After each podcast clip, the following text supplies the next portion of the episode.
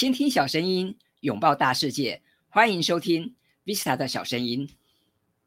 Hello，大家好，我是 Vista，很高兴在空中与你相会。在昨天的节目，我跟大家聊到了如何建立内容形式力。有人留言告诉我，正在伤脑筋，不知道怎么生产内容，结果就听到了这集节目，感觉很有帮助。也有人跟我说，正在跟他的伙伴按照内容形式力的规划，提早做准备。感觉真的很不错。今天我想延续内容产制与网站营运的相关话题，跟你分享如何打造一个有吸引力的官方网站，还有经营官网又需要注意哪些细节。那一说到官方网站，很多人可能听了就眉头一皱，立刻流露出兴趣缺缺的表情。我发现有不少朋友对官方网站的认知并不够正确，甚至还有一些刻板的印象。他们以为官方网站上头就是摆放一些八股或老掉牙的讯息，甚至还有很多朋友会问：现在都什么时代了，还需要大费周章的成立企业的官方网站吗？不是有粉丝专业或 Instagram 就好了吗？其实建立官方网站的好处非常多，不只是帮贵公司在网络上设立据点，有助于内容行销跟相关的宣传。更能够对外传达经营理念跟愿景，来营造品牌故事跟争取社会认同，进而与更多的潜在客户对话。从字面上来看，官方网站这几个字当然彰显了公信力跟权威性，那也是公司行号对外传播行销的发动机。举例来说。如果你是这个五月天乐团的粉丝，随便上 Google 搜寻，你立刻就能够找到超过一千五百多万笔的这个搜寻结果。但是问题来了哈，这么多的资讯你怎么看得完？而且上头的资讯都是值得这些五月天的乐迷信赖吗？啊，我想这个时候你只有连上由相信音乐所经营的官方网站，才能够确保得到五月天乐团的第一手消息。所以官方网站的用途啊，不只是。拿来宣传理念跟分享资讯啊，还可以做生意。我想这个也是非常重要的。那如果说我们能够搭配相关的呃品牌跟特定的网域名称来经营官方网站，那么在网络上就可以积累商誉啊，还有就是呃经营这个信任感。那这么做不只是有利有利于所谓的 SEO 啊，搜寻引擎优化，那么也很方便内部人员啊进行管控。那当然对于粉丝或客户来说啊。如果能够透过官方网站来搜寻资料或联络客服人员，那当然也会更有保障。那反观现在这个社群媒体啊，像是 Facebook 的粉丝专业或是 Instagram 等等，虽然很方便，但毕竟这不是我们的主场啊。那上头的粉丝或相关的数据，也往往只是这个 Facebook 暂时借给我们的。很多时候，我们还是要看别人的脸色。所以，如果你想要永续经营的话，我觉得还是有一个自己的主场是比较重要的啊。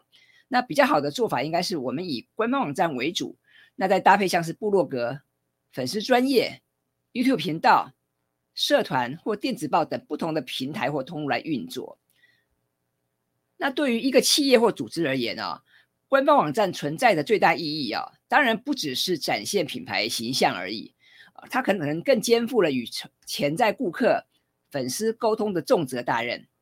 那么我记得啊，在《流量池》这本书啊。里面这个作者啊，杨飞他就提到，其实品牌啊是最大的流量池，而官方网站哈则是企业跟顾客之间最重要的品牌接触点。那么我们谈到官方网站啊，其实它的运作逻辑啊和一般的网站没有太大的不同。那么主要的运作逻辑啊可以分为以下三个层面，那大家也不妨参考一下。哪三个层面呢？第一个层面，资讯整理。很多访客啊之所以拜访企业或组织的官方网站，其实它的目的很简单，无非是要查询公司简介、产品讯息等等啊。所以，当我们要打造自家的官方网站时，啊，我认为应该要先把这些资讯都整理好，那最好能够分门别类的进行组织和管理。当然，我也会建议你事先做好规划，给每一个网页啊都加上标签和相关的关键字，并且安排很清楚的这个动线，以便网友来搜寻跟浏览。那当然，最好你还可以递交贵网站的这个网站地图给像是 Google、百度或 Bing 这些主流的搜寻引擎。那这么做当然有利于执行 SEO，也就是所谓的搜寻引擎优化。那么第二个层面，我们要注意的是讯息的更新。那很多人就是把官方网站当成一个大杂烩哦。那我觉得这样是不好的哦。所以你不要以为说把贵公司的一些什么历史资料啊、大事记啊或产品资讯全部都放上去，这样就搞定了。那我们要知道，一个官方网站要能够持续的发挥效用哦，不只是说上头资料很多就可以了，最好还是要有专门的人来负责经营跟管理。所以除了定期更新贵公司的资讯之外，可能更不要忘记哈，官方网站是我们与目标受众之间最重要的品牌接触点。所以当然我们必须要随时掌握访客们他们的动机跟他们的需求。那在这边可以举个例子啊，像我们台湾的这个宏基电脑啊，它的官方网站我就觉得做的还不错。那如果你连上他们的官网之后，你会发现上头哈有这个在导航栏上面有四大单元，分别是 S Store 家用、商用以及服务资源哈这几个项目。那这么做呢，可以让访客迅速的根据自己的需求啊，找到相关的这个网页单元。而且呢，呃，像宏基电脑他们的网站是采用这个响应式网页设计，也照顾到这个行动装置用户的需求。那我觉得这一点也值得肯定啊。那我们接下来说第三个层面，也就是客户服务。那当然说到客户服务，这当然也是官方网站哈常常扮演的角色之一。所以我也会建议这个官网的经营者啊，除了要提供完整的咨询方案跟相关的服务之外，最好也能够安排专门的人哈来负责哈营运官网，然后来回复一些来电啊或是来信等等客服的工作。那当然现在坊间也有很多不错的云端客服方案啊，我觉得也很可以考虑去搭配使用。除了上述提到的三个运作逻辑之外啊，我们看到大多数的官方网站通常具备四种元素。哪四种元素呢？像是这个公司简介、产品资讯、联络管道以及附带的参考资讯。所以，当你要开始规划一个官网的时候啊，我建议就是可以按照贵公司所处的。产业，然后去参考国内外一些属性类似的网站，你去看看其他的公司或组织采用了什么样的架构哈，还有就是他们用了哪些的内容元素。那再再来哈，我们就可以勾勒我们自家官网站的一些网站地图啊，也就是所谓的 site map 啊。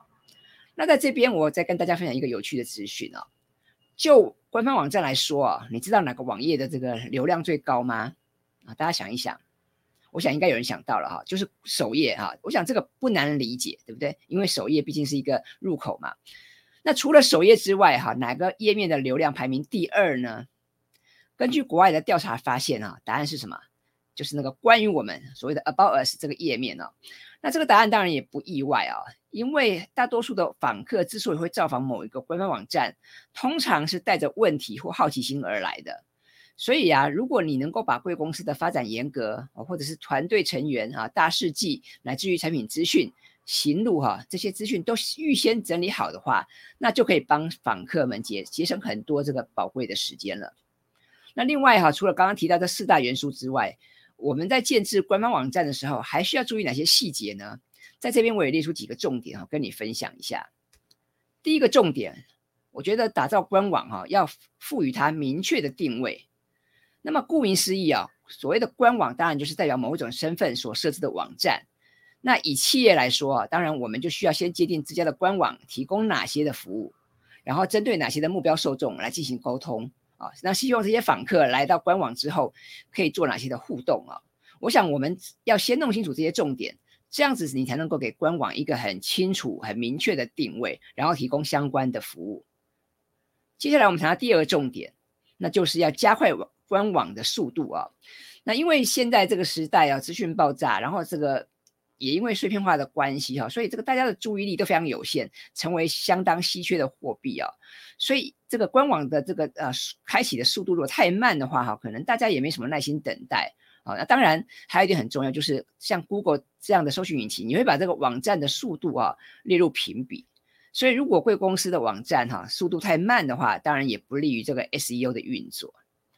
那另外，基于这个行动时时代的来临呢，现在设计官网啊，不只是注重美观，我们也要考虑这个跨装置的浏览哈，所以最好能够支援 RWD，也就是所谓的响应式网页设计。接下来我们谈谈第三个重点，就是官网啊要提供具体而独特的价值主张。所谓的价值主张，当然不不只是包括说给这个消费者的利益，还包括说这个企业啊，可能对于我们社会哈。的一些态度啊，或是观点等等，所以针对建立官网这件事情啊，企业你需要思考的层面，就不光光只是考量考量到曝光、宣传或是流量啊，我们可能更应该去思考说，一个官网它可以提供给目标受众哈哪些显而易见的好处。那这样子的话，这个目标受众才会持续的来关注，持续在造访。接下来谈到第四个重点，我们在打造一个官网的时候，当然我们需要去建构一个很清楚的啊、很明确的网站导航的设计。说到一般企业的官方网站，那当然这可能不是一般人他会感兴趣的焦点，或者是一般人可能也不会时常来拜访。但是我们刚刚说了哈，一般的访客他之所以造访官网，通常都是带着目的前来的。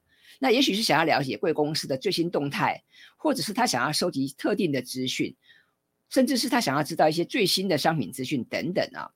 所以在了解大家的需求之后啊，我认为说，呃，想要经营一个官网，我们就需要尽量提供明确的导引，让大众哈可以很快的按图索骥，找到他们想要浏览的网页或相关资讯。所以，一个官方网站的建制啊，最重要的是这个使用体验。那么，如果你想要达到一个有吸引力的官方网站，就不能只是单单注重美观而已。换言之，你光是把版面哈做得美轮美奂，这样还不够。我们还需要去听听很多访客的心声，要去进一步了解他们的需求跟他们造访的动机。